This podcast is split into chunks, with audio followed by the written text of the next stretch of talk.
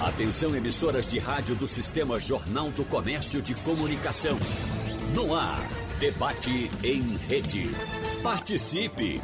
Rádio Jornal na internet. www.radiojornal.com.br O modelo de organização política que vivenciamos hoje, em que o povo elege o chefe de Estado para ser ou para um mandato temporário, começou a ser instituído no Brasil há 132 anos. Pouco depois da abolição da escravatura no país, o clima de falta de apoio por parte de grupos importantes para a monarquia se intensificou, culminando na queda do regime em 15 de novembro de 1889. E desde então, o país já experimentou seis diferentes e marcantes fases da República. No debate de hoje, vamos conversar com três historiadores sobre as circunstâncias da proclamação da República, as consequências também, os prós e os contras em relação à monarquia, além de, claro, todas as, todas as perdas e todos os ganhos dessa mudança. Por isso, nós queremos abraçar e agradecer mais uma vez a presença em nosso debate do historiador, professor, publicitário José Nivaldo Júnior. Professor Zé Nivaldo, seja bem-vindo mais uma vez, muito obrigado pela presença. Obrigado a você, Wagner. Bom dia aos companheiros, bom dia aos queridos ouvintes. É, quero registrar que achei muito inteligente, muito bem colocada, muito bem pautada a chamada para o debate. Realmente, a República é, é, foi um, um, um, dos, um, dos, momentos mais importantes da história do Brasil. É um momento pouco compreendido e um momento cheio de contradições. Uhum. Eu vou, para iniciar, dizer que foi, digamos assim, um avanço conservador na história do país. O nosso abraço também ao historiador, professor, também escritor Carlos Bezerra Cavalcante, mais uma vez com a gente. Obrigado, professor. Um abraço para o senhor. Outro, Wagner. Muito obrigado pela eu, presença. Se, se for a deixa para eu falar, veja bem. Rapidinho, eu, por favor. A, a República. Certo, ok. Hã? Pois não, seu preâmbulo, professor. Pois não. É, a, como falou Zé Nivaldo, companheiro, é, a coisa no, no, Brasil sempre é um pouco diferente, né? para não dizer muito. Então, a República nunca foi República, assim como a monarquia nunca foi monarquia. Nem a independência nunca foi independência. Então, a, é, é, a história está muito mal escrita, certo? Ela foi escrita só pelo lado e agora está sendo escrita só por outro. Uhum. Né? Então, é preciso que haja um consenso. Consenso não, é até bom que haja essa, essa desavença aí. Desavença no bom sentido. Agora, o que é preciso é que ela seja interpretada de forma isenta. Isso é que é importante. Uhum, okay? Muito bem. Muito tá certo. Pós-doutor em História e professor da Universidade de Pernambuco, a gente abraça também o professor Carlos André Moura, que inclusive está fazendo uma pausa nas manifestações em favor do seu aniversário, que ocorre hoje, para participar do debate. Seja bem-vindo, professor Carlos André Moura. Muito obrigado, Wagner. Cumprimentar os, os companheiros do debate, Zé Nivaldo, Carlos Bezerra. É sempre um prazer estar aqui e sempre um prazer também dar essa pausa para debater um, um tema tão importante, tão interessante e levar ao grande público, né, que eu acho que o rádio tem esse poder, né, todas as pessoas aí poder escutar um debate tão interessante e, e saber os, os, significados desse dia de hoje. Uhum, muito bem. Então vamos começando tratando de uma polêmica que, como bem disse o professor Carlos Bezerra Cavalcante, a história foi escrita por um lado, agora escrita por outro, mas é preciso que haja um equilíbrio. E claro, é fato que o Brasil se tornou oficialmente uma república em 15 de novembro de 1889 mas não é fato que tenha sido um momento de grande nobreza. Né? Isso porque o novo regime, de acordo com alguns historiadores, se impôs graças a um golpe militar liderado por um ex-monarquista e ocorreu antes do momento previsto, devido a uma boataria. Então, começando pelo professor José Nivaldo Júnior. Professor, que tivemos naquela ocasião, de fato, foi o primeiro golpe militar da história do Brasil? Wagner, eu vou começar, sem responder diretamente, uhum. registrando a curiosidade. Você falou no boato que desencadeou a proclamação da República. Isso. Ou seja, o que hoje nós chamamos de fake news. Uhum. Né? Então, a República foi proclamada graças a uma fake news. Um boato espalhado no Rio de Janeiro, dizendo que os principais líderes militares de oposição, como Benjamin Constant e outros, e os principais líderes do clube militar, como o Marechal Deodoro da Fonseca, tinham sido presos. Então, esse, esse boato da prisão desses líderes militares provocou uma mobilização militar, daí viemos para uma passeata militar e daí para a proclamação relativamente pacífica da República. o Império vinha numa crise longa e profunda. O Brasil era, era o único país da América que tinha um império. Né? Um império implantado pelos descendentes dos mesmos governantes que, durante anos, conduziram o governo colonial. Aí a gente vai para a independência, que Carlos Cavalcante mencionou, a independência que não foi exatamente independência, foi e não foi. Né? Então, a independência implantou uma monarquia. A monarquia teve Dom Pedro I, português, e Dom Pedro II, que foi o primeiro monarca brasileiro, que governou aí muito tempo, é, é, a, a, a, é um dos governos mais longos do mundo, porque ele começou muito cedo, né? na verdade, ele era criança quando o pai dele foi embora, começou muito cedo, em 1840, com a, a, chamada Lei da Maioridade, ou seja, reconheceram a maioridade dele com 15 anos, né, e ele começou a governar efetivamente com 15 anos, mas com o parlamentarismo. Eu, eu queria ressaltar esse aspecto, é que a, a monarquia brasileira era uma monarquia parlamentarista. O imperador governava, mas não reinava, não imperava, porque tinha um gabinete, é verdade que tinha o poder moderador, não era esse modelo de executivo, legislativo, judiciário, tinha quatro poderes, executivo, legislativo, judiciário e moderador. Através do poder moderador, o imperador interferia na formação dos governos. Depois da Guerra do Paraguai, com a crise é, econômica, com a crise da escravidão, onde havia muita gente lutando pela, pela libertação dos escravos, o país foi o, o Brasil foi o último país das Américas a libertar seus escravos. Então, é, a monarquia foi perdendo sua base de apoio. Né? Tem um fato é, que, que eu acho importante, é que é, os cafeicultores de São Paulo, já desde 1872, tinham o seu próprio partido, o PRP, Partido é, Republicano Paulista, né? e é, já fazia uma política de oposição. Quem sustentava o governo eram os militares e os latifundiários, escravistas.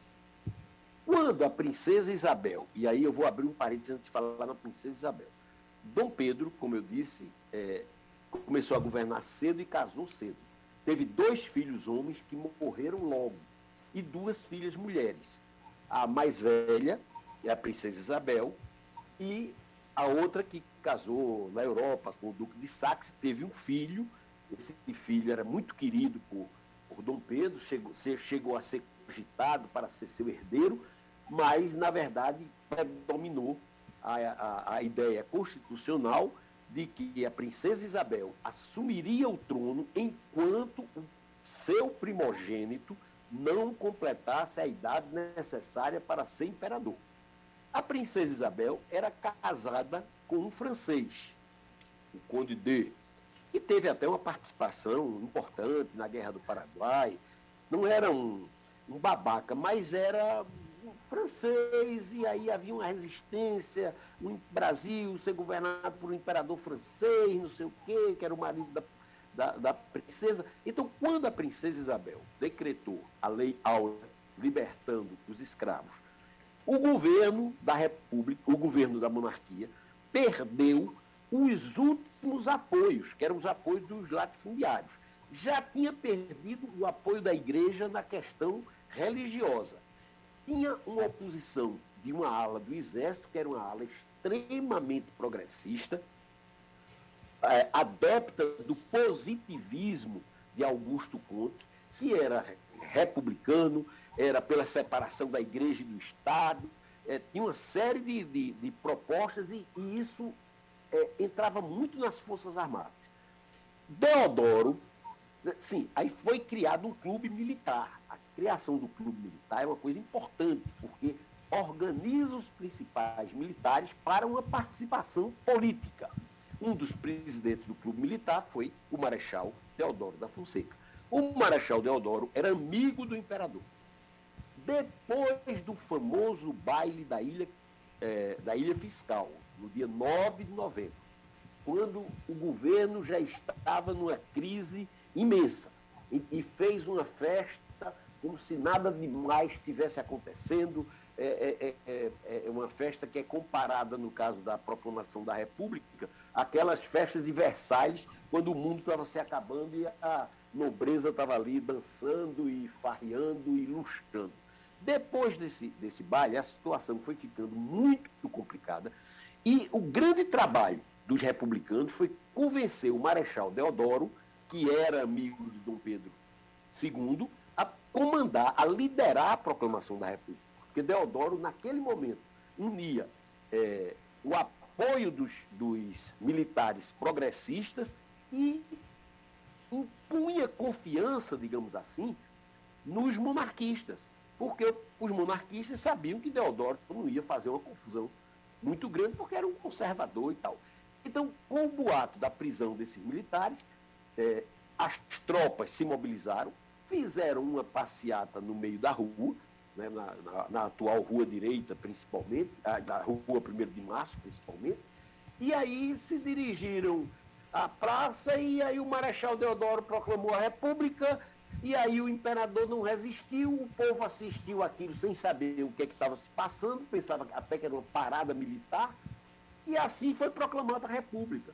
O imperador não resistiu, não tinha nem como resistir, né, se organizou para o exílio, mandou reservar um travesseiro com terras brasileiras, porque ele sabia que dificilmente voltaria e, e, como ele amava o Brasil, sem dúvida, era um brasileiro que amava o Brasil, levou um travesseiro para descansar, depois de sua morte, descansar a cabeça num, num travesseiro de terras brasileiras. E assim se implantou uma república que é cheia de contradições, mas vou deixar o assunto para os companheiros explorar. Vamos, a, vamos agora ouvir a opinião do professor Carlos Bezerra Cavalcante, porque, professor, nós temos, evidentemente, é, é, é, concordâncias e discordâncias em torno desse debate, o que é absolut, absolutamente natural, mas eu quero me colocar aqui não somente como mediador desse debate, quero me colocar como aluno, como estudante aqui, que eu tenho algumas dúvidas.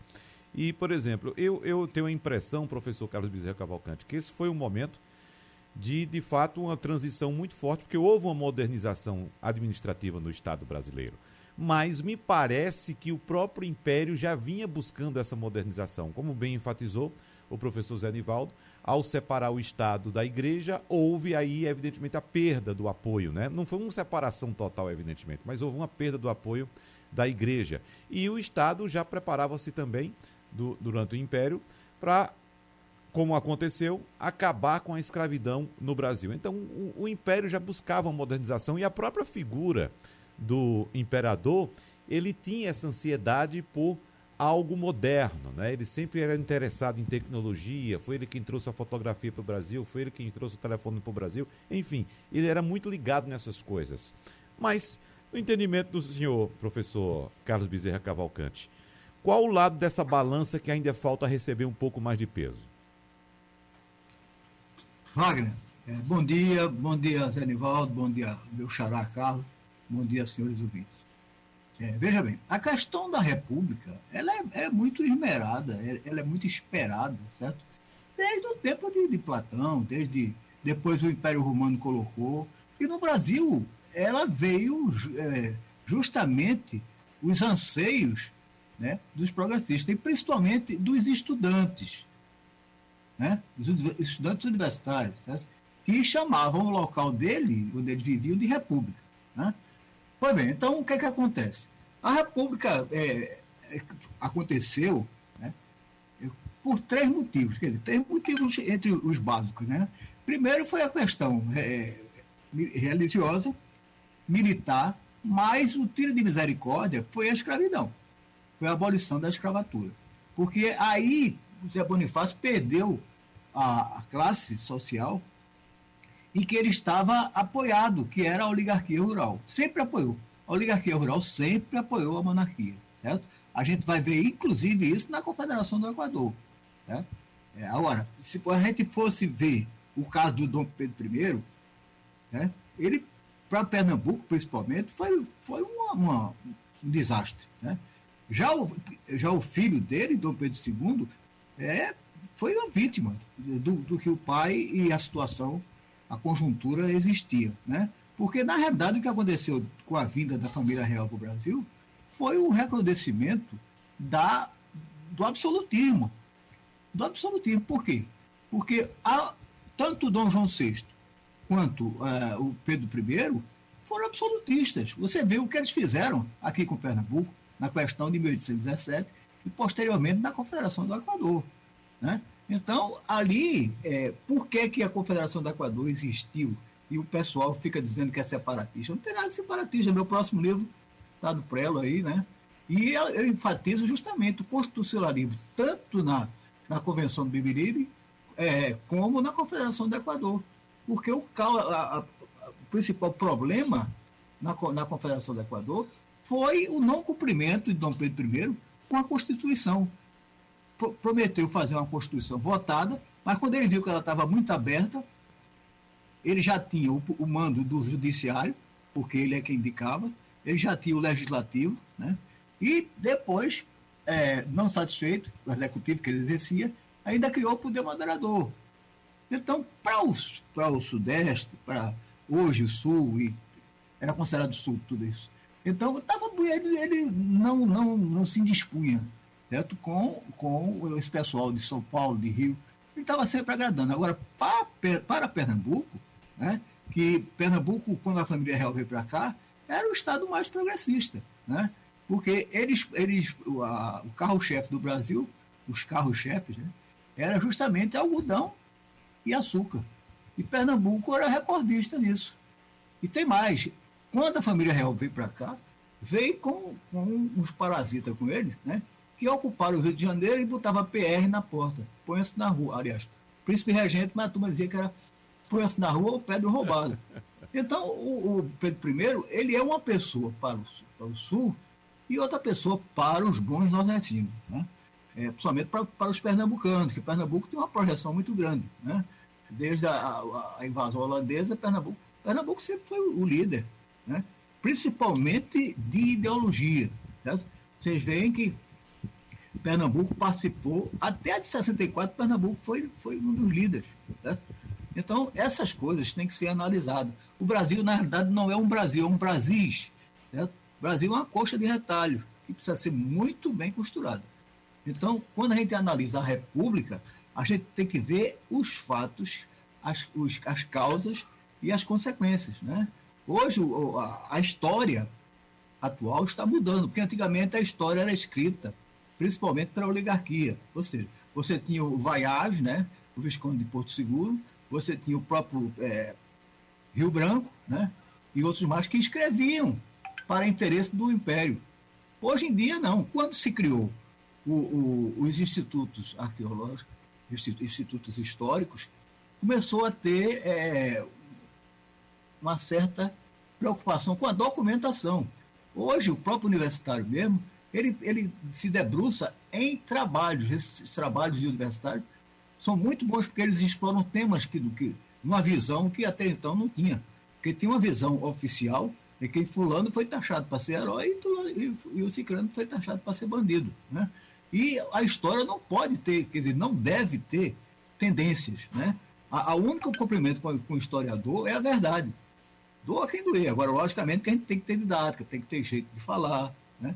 São injustiças que se faz. Por exemplo, o Antônio, o Antônio Dias Cardoso é um injustiçado. Né? Você vê que, que o Fernando Vieira tirou todo o brilho. Fernando Vieira nunca foi militar, assim, de estrategista. O, o estrategista foi Antônio Dias Cardoso, certo? Se a gente analisar a Batalha de, de Tabocas uma batalha de Guararapes, a gente vai ver que a estratégia era a mesma. E na batalha de Tabocas, ele, é, nenhum desses participou, só o, o Dias Cardoso. Né? Por quê? Era, era um, considerado um sargento-mor, que para eles eles chamam de sargento, né? e, como se, se não tivesse falou, todos eles têm. Né?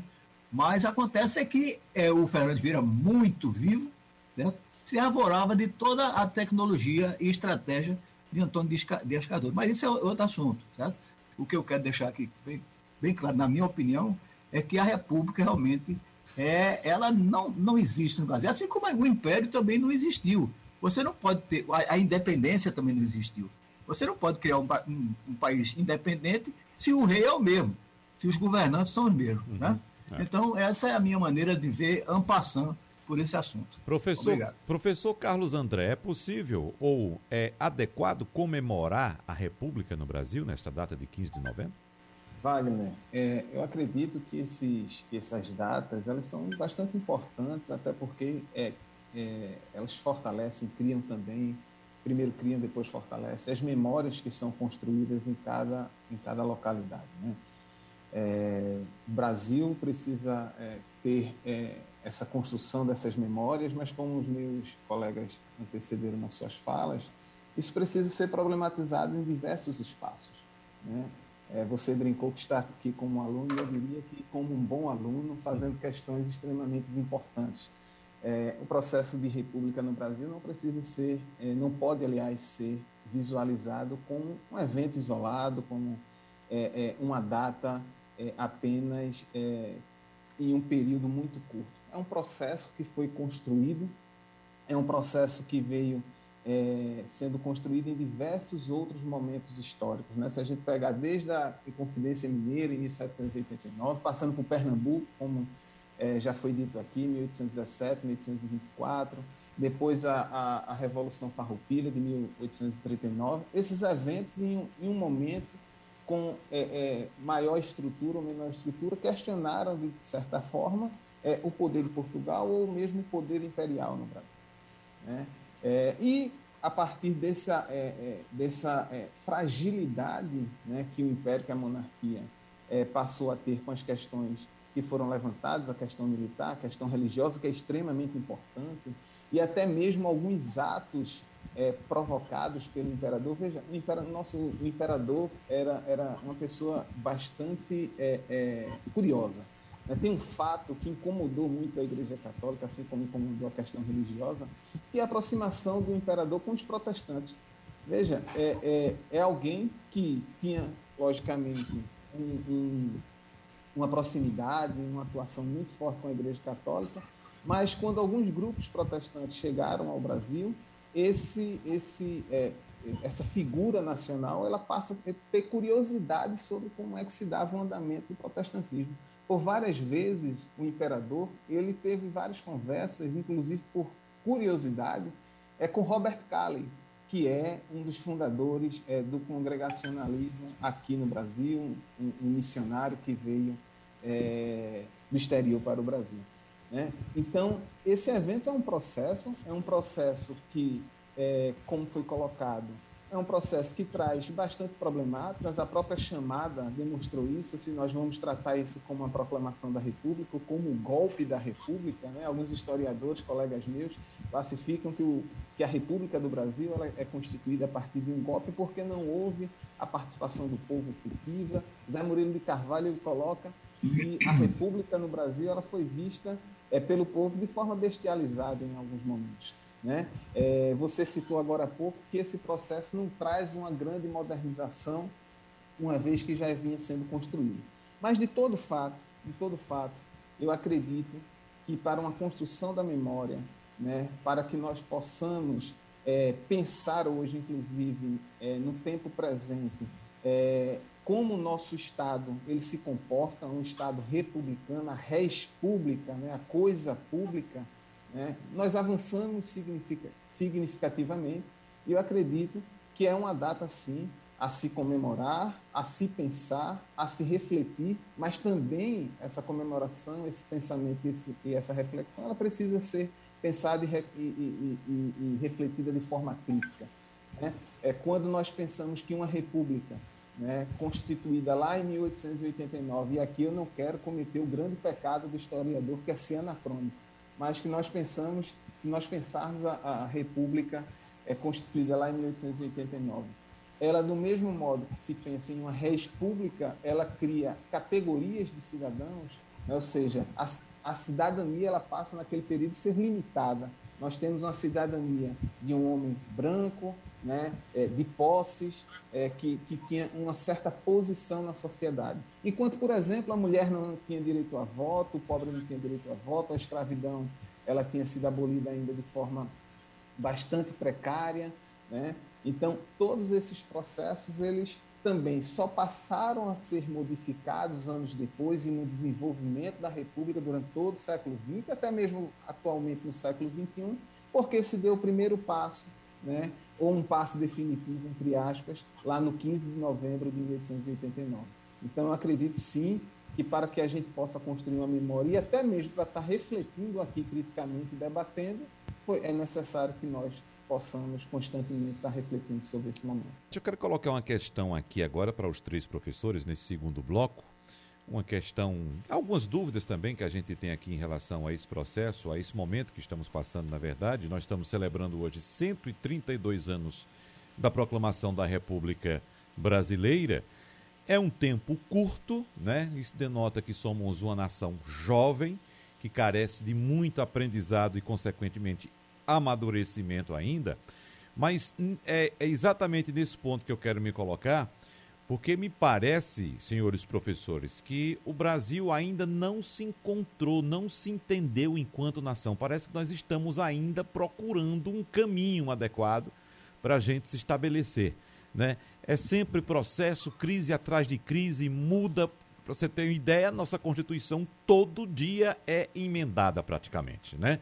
A gente começa por um caminho, daqui a pouco para, retorna, volta para outro, então já pensa algo diferente. A gente não tem algo que delimite assim, nosso caminho é esse. Então são 132 anos de mudanças constantes sem a gente saber para onde é que a gente está indo. Né?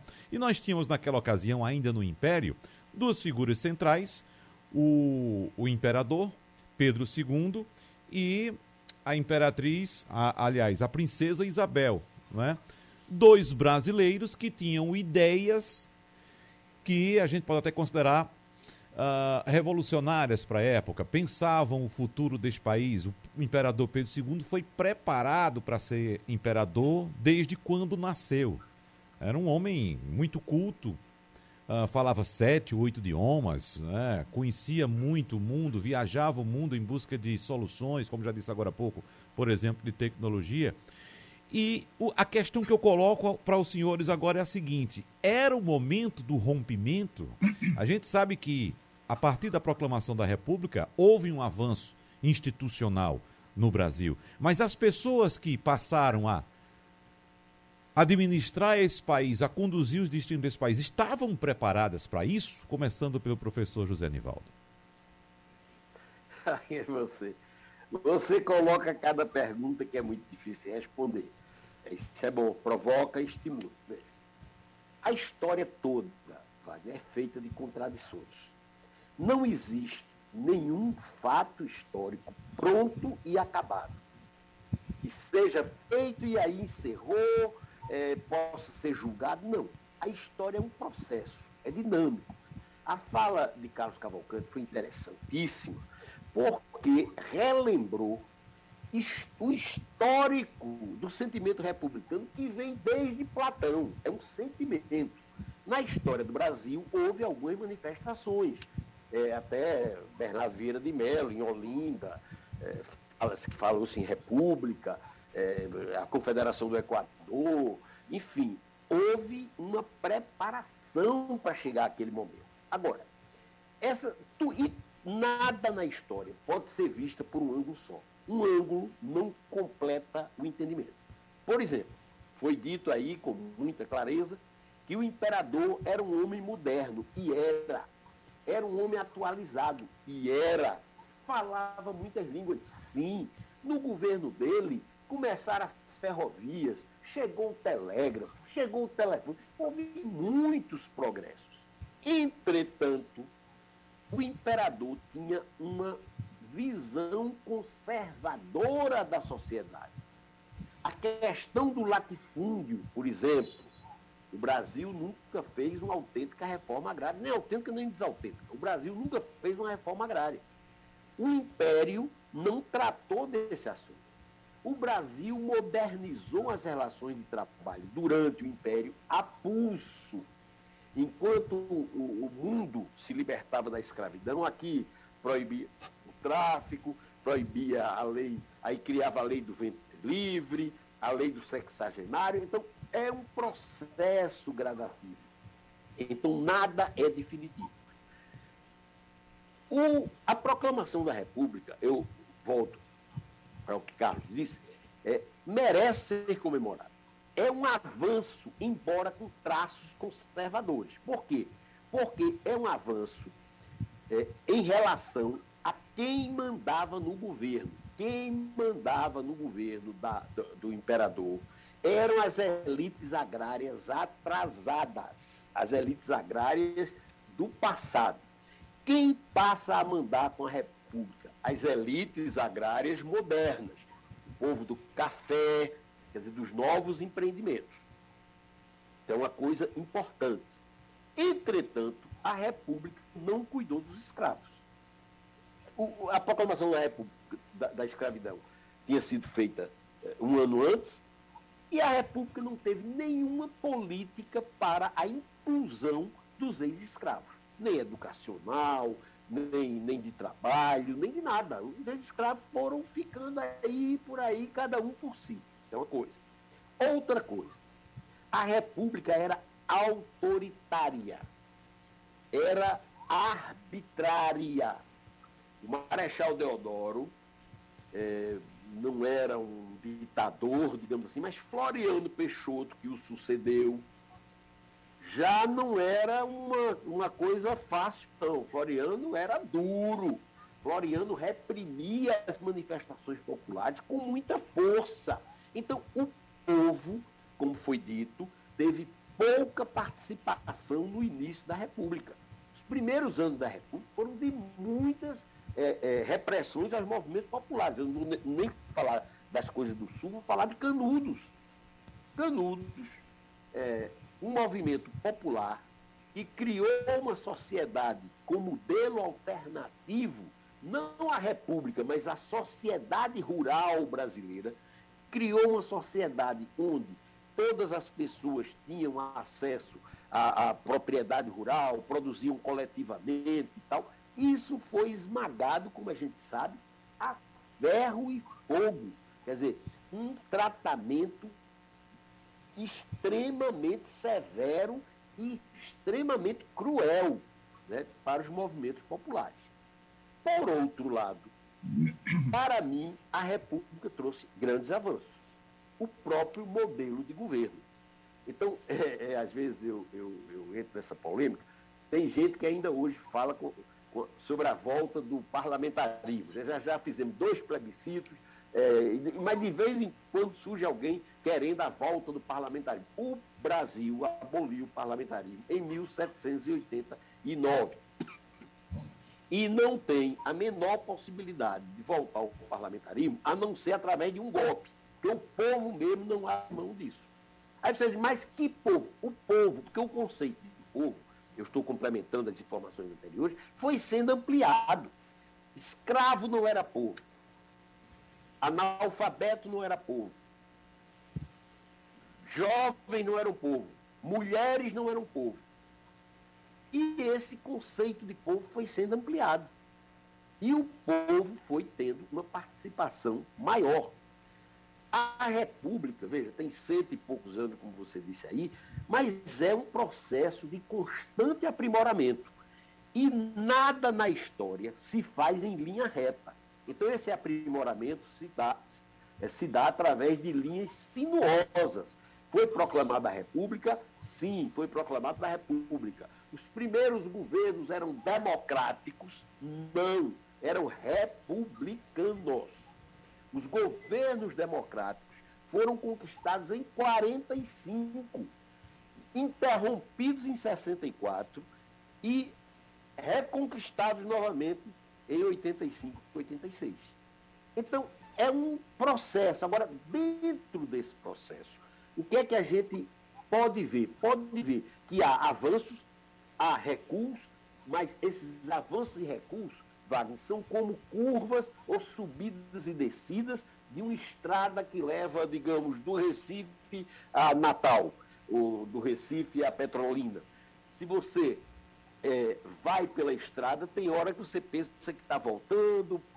É como correr de um rio. O rio é sinuoso, mas ele está sempre indo na direção do mar. Eu acho que a República Brasileira, apesar de ter tido momentos muito difíceis, momentos é, complicadíssimos, momentos de ditadura, a República Brasileira, no início era uma verdadeira ditadura militar, depois, com Getúlio Vargas, criou-se uma outra ditadura. Depois, em 64, uma outra ditadura, mais uma vez com a participação das Forças Armadas. Então, as Forças Armadas têm uma participação né, importante na história da República, para o bem, para o mal. Isso aí eu, eu evito essa, esse tipo de avaliação. O que aconteceu, aconteceu e deve ser estudado com neutralidade para entender e não julgar. Então, não é papel do historiador julgar o passado, ajudar a entender, sim. Então, as causas da República, as grandes causas foram colocadas, os grandes problemas da sequência também estão sendo colocados. Entretanto, num resumo, eu digo, repito a minha, a minha frase, foi um avanço institucional, embora de cunho conservador e autoritário. Carlos Bezerra Cavalcante, professor, fica à vontade. Eu, eu gostei muito da, dessas colocações de Zanivaldo. Inclusive porque a, a, República, ela, como eu disse, era uma coisa almejada. Né? Agora, o que acontece é o seguinte: como eu disse no início, não, a gente não tem um Brasil modelo. Né? Assim como a gente não tem um brasileiro modelo. Está se formando ainda. Né? Mas a raça brasileira não está amalgamada, a raça ou classe, sei lá, né? está amalgamada, não está. Se você vê no Sul, a gente tem uma predominância dos costumes europeus.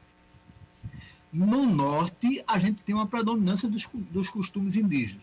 No nordeste, a gente tem uma predominância dos costumes africanos. E cada vez está maior. É, já vista a Bahia, Pernambuco mesmo. Certo? Então, eu, eu pergunto, perguntaria no ar, deixaria no ar.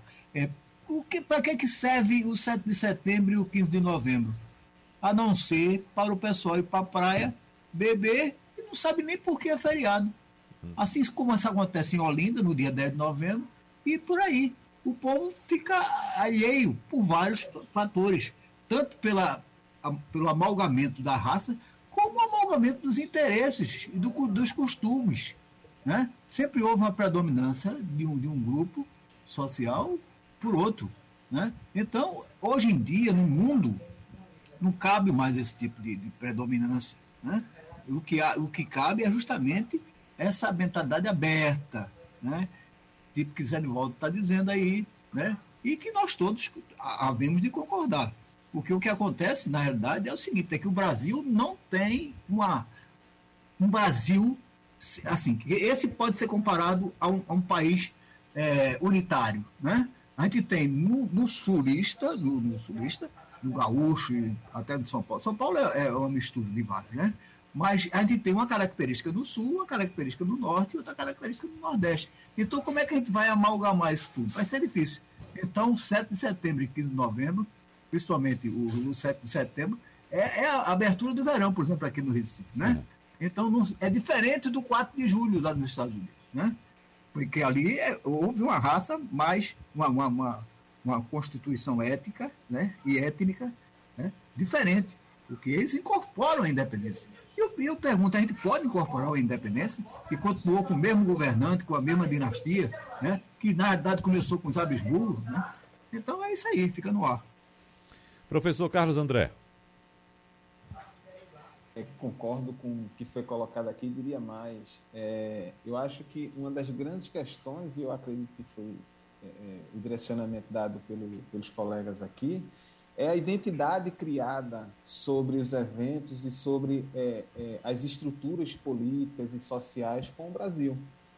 A identidade que nós criamos né, enquanto país, enquanto sociedade, com o processo de independência, a identidade com o processo da, da construção da República. Mas essa identidade vem também, Wagner e, e, e aos demais colegas, do próprio processo de formação desses eventos. Né? É, a gente é, é, notou aqui é, e discutiu aqui como esses eventos houve uma exclusão do próprio povo. Né? E aqui eu estou falando de, de, um conceito bem maior é, que a gente possa, possa pensar, né? como esses escravizados ou ex-escravizados após a abolição da escravatura. Eles não foram inseridos dentro da sociedade, como é que as mulheres também continuaram sendo é, excluídas, como é que os indígenas também continuaram sendo excluídos. Esse processo ele vem se alastrando e vem é, é, é, é sendo replicado até os dias atuais. A própria formação, após a proclamação da República, há uma necessidade de uma formação de uma nova legislação.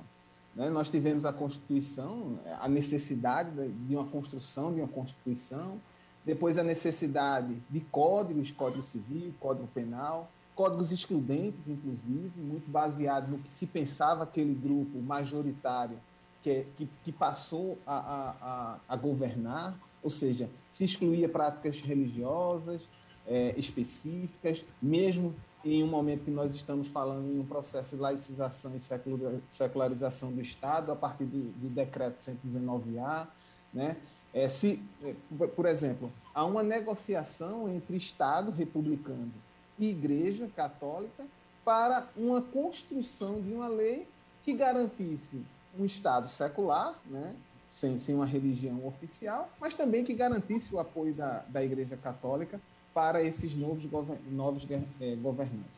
E essa legislação não há uma construção, é, uma construção ampla com diversos grupos sociais. Exemplo da Constituinte de 18, 1988, Constituição é, cidadã, por exemplo. E aí a gente tem diversos questionamentos, inclusive legais, para esse instante.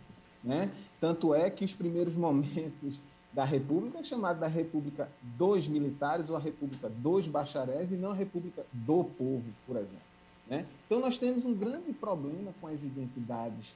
Né? Desde 1889, né, nós tivemos a Constituição do início da República, a Constituição de 1930, a Constituição de 37, depois o processo de redemocratização, depois da ditadura civil militar, depois a da é, a, a Constituição cidadã. E tudo isso leva a questionamentos sobre a nossa, é, é, os nossos pilares, vamos dizer assim, republicanos, democráticos. No momento que a gente ataca esses pilares, nós estamos atacando a nossa própria consolidação enquanto nação. Né? No momento que nós dizemos, olha, é, é, é, o José Nivaldo falou aí, é melhor que se volte um parlamentarismo, né? melhor que, que algumas pessoas questionam, ou então questionar a própria democracia, seja, nós estamos dando as costas a todos os fundamentos legais, a todos os fundamentos republicanos, a todos os fundamentos éticos construídos. Né? É, a democracia, ela comparada aos outros sistemas, ela é um dos melhores sistemas de governo, porque todos nós temos as responsabilidades sobre ele. E os nossos questionamentos para destruir ou para é, é, trazer é, é problemáticas que não se apliquem a esse sistema de governo só faz atrapalhar. E é, para concluir, eu diria que como é que a gente resolveria isso? Né? Que é um processo extremamente longo e eu acho que não, não temos uma receita de bolo para isso. Eu acho que esse processo existem diversas instituições que poderiam ser responsáveis. A, a educação, né? É, é, a educação formal no, é, nas escolas, nas universidades, a construção de uma memória, né? como o Carlos Bezerra colocou agora há pouco, é, esses, esses, essas datas que marcam a nossa nacionalidade, vamos dizer assim, não podem ser vistas como uma data apenas para que a gente vá à praia ou vá a um parque é para que a gente possa refletir sobre que caminho nós estamos seguindo e o que nós queremos daqui para frente. Então, a educação é, é um primeiro momento para criar essas identidades, desde do, da, da criança que ainda está em formação, que ela tenha as identidades sobre esse processo. Né? A segunda questão é que nós temos diversas instituições que é, possuem um trabalho muito interessante, muito importante para isso. Os institutos históricos, as academias, os centros de memória e de pesquisa, o arquivo público, por exemplo, é, que de vez ou outra é, está organizando eventos para que possamos refletir. E que esses eventos e que essas ideias, elas não sejam resumidas a um pequeno grupo de acadêmicos, de pessoas que estão é, é, pensando e refletindo sobre esses eventos, mas de toda a população. É do indivíduo que está saindo do trabalho, é do porteiro do nosso prédio, né? é de todos aqueles indivíduos é, que é, tenha maior ou menor proximidade com esses temas e que eles possam ser inseridos nessas questões. Eu acho que é, hoje, é, em pleno século XXI, ano 2021, é, não, não há mais espaços para retrocessos. Né? O, que é, o, que, o que existe são espaços para avanços. Né? Nós temos uma república jovem, é, eu diria que com grandes problemas, que precisam ser, ser fortemente consolidada, mas é para se ver daqui para frente como nós vamos fortalecer esse, esse processo, esse Estado e essa consolidação de, da nossa República. Nos resta pouco tempo, infelizmente, eu vou dar um minuto para cada um dos professores se despedir agora, trazendo como um gancho esse ponto que foi levantado pelo professor Carlos Bezerra Cavalcante no bloco anterior, de que, por exemplo, o 7 de setembro é tido como a abertura informal do verão em Pernambuco. E se a gente for agora aonde nossas praias certamente estarão todas lotadas, não é isso? Eu digo o seguinte, professores, nada uh, contra quem está na praia agora. Eu, sinceramente, gostaria muito de estar na praia se pudesse um colega meu estar aqui conduzindo o debate com os senhores. Agora, a diferença é o seguinte: eu certamente estaria neste momento tomando minha cervejinha na praia, comendo meu caranguejo, mas ouvindo a Rádio Jornal para acompanhar esse debate, me informando também. então, é, de fato, é triste, é lamentável a gente constatar que, neste momento, a imensa maioria dos brasileiros não sabe do que se trata esse feriado. Professor Zé Nivaldo, temos aí problemas que precisamos resolver e o ponto fundamental, como disse o professor Carlos André, é educação. Um minuto para cada um, por favor. Um minuto somente. Beleza. É, nós estamos mais ou menos como no início, nesse aspecto.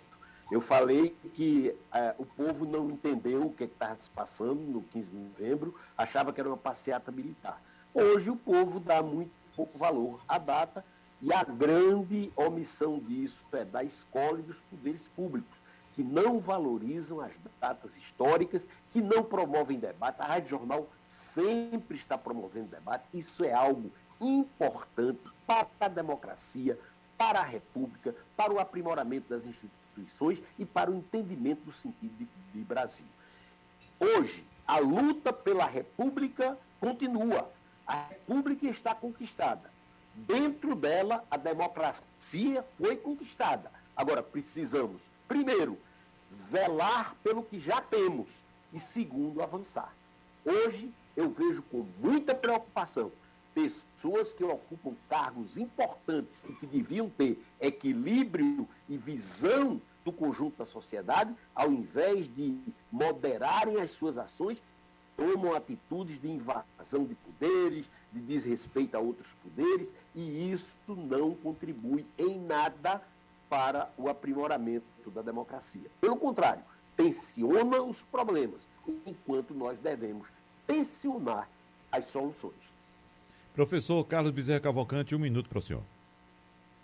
Eu vou, ser, vou ser bem rápido, porque o que eu quero falar aqui é justamente elogiar esse programa de hoje, como ele foi, é, como ele se desenvolveu, né? os companheiros e o próprio mediador, né?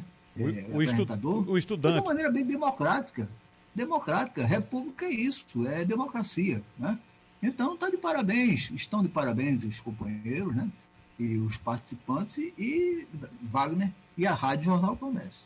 Obrigado. Muito obrigado, tenha um bom dia, um bom feriado. Obrigado, professor Carlos Bezerra Cavalcante. Eu quero repetir somente o que eu disse no primeiro bloco, que eu estou me colocando aqui, ou me coloquei como um estudante, como um aluno aqui para aprender um pouco com os senhores. Mas vamos agora ao final, o minuto final do professor Carlos André. Inclusive, professor Carlos André, aproveitando mais uma vez para desejar ao senhor felicidades, muita paz, muita saúde, que hoje é o dia do seu aniversário, e como já disse, o senhor é, é, é, interrompeu uma manifestação em prol essa data também, para participar do debate com a gente. Obrigado, professor Carlos André. Cadê o professor Carlos? Ih, rapaz, o professor Carlos já foi. Eu acho que, acho que a festa chamou. Rapaz, se ele for. Se, se ele for, eu pego o tempo, vai. então pegue. Então um minuto para a gente fechar, professor eh, Zé Nivaldo.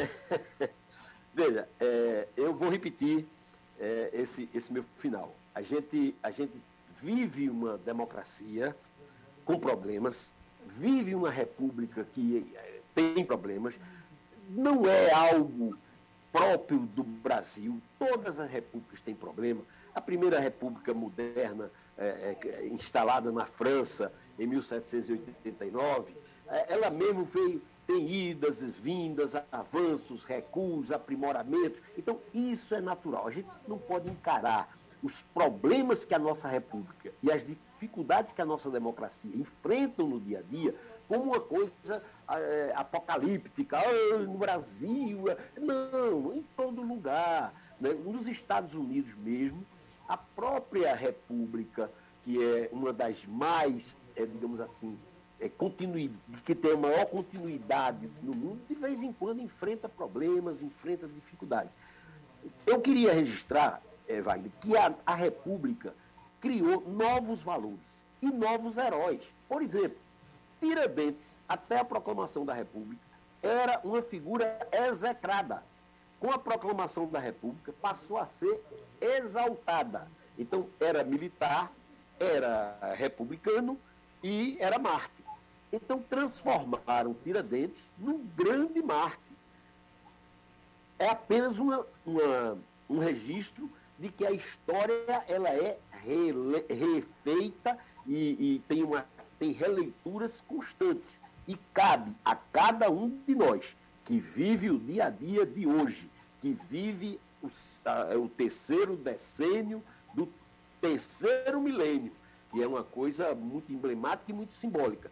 Cabe a cada um de nós vigiar pela liberdade e pela democracia, não permitir recursos, denunciar as tentativas de avacalhação da República, que estão aí constantes, vindo de todos os lados, e sermos militantes dos três maiores resultados da República: liberdade, democracia, respeito. Muito obrigado, então, aos professores Carlos André Moura, José Nivaldo Júnior, Carlos Bezerra Cavalcante, pela participação no debate, que de fato foi bastante enriquecedor nesse dia importante, 15 de novembro, dia de proclamação da República. Abraços a todos e a você que nos acompanha. Vale a pena ouvir novamente. O debate é repetido amanhã às duas e meia da manhã. Abraços e até a próxima. Sugestão ou comentário sobre o programa que você acaba de ouvir, envie para o nosso WhatsApp 99147 8520.